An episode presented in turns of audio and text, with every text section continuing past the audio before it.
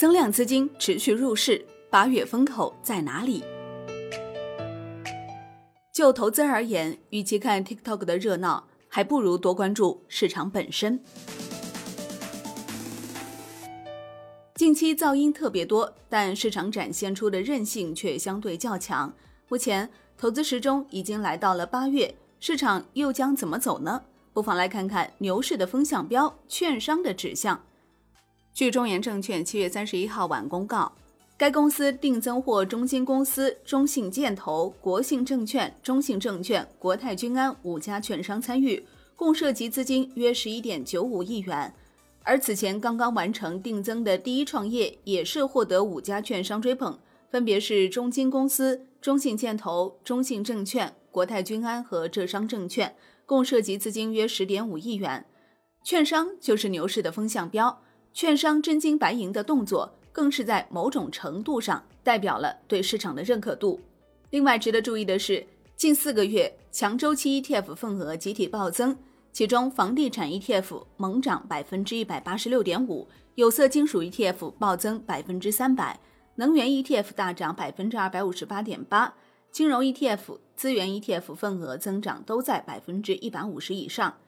在投资组合中，以券商为主要的非金融 ETF 近四个月份额增加超百分之五十，近一周的份额处于增长趋势当中。而份额规模极大的两个证券 ETF 份额近四个月虽然有所波动，但也有百分之十二以上的增长，并且最近一周也处于增长趋势当中。蓝筹的舞台已经搭好，八月的风口在哪里呢？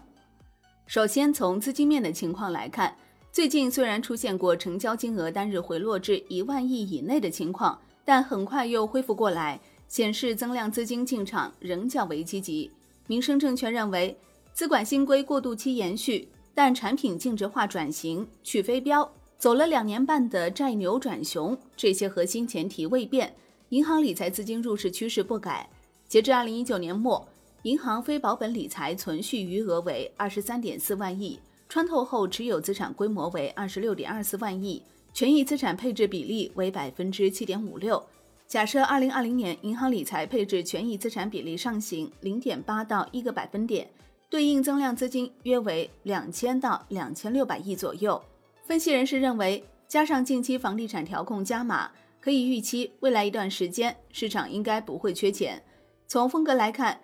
据浙商证券的数据。无论是观察市盈率还是市净率，银行、房地产、采掘、农林牧渔、建筑建材、钢铁、非银等周期金融行业的估值接近过去十年的最低值，处于历史底部；而休闲服务、TMT、食品饮料和医药生物的估值则相对偏高，尤其是消费行业的估值基本已经接近了历史最高值。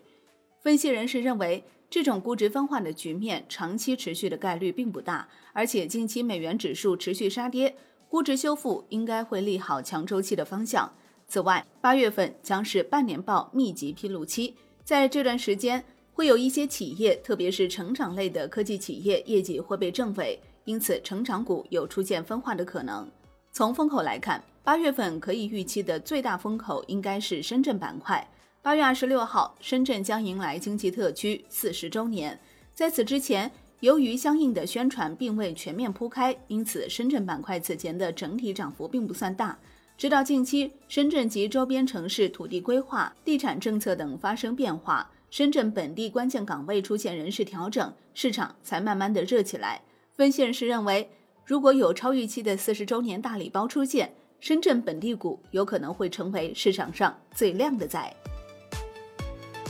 好的，感谢收听，更多内容请下载万德股票客户端。我是林欢，财经头条，我们再会。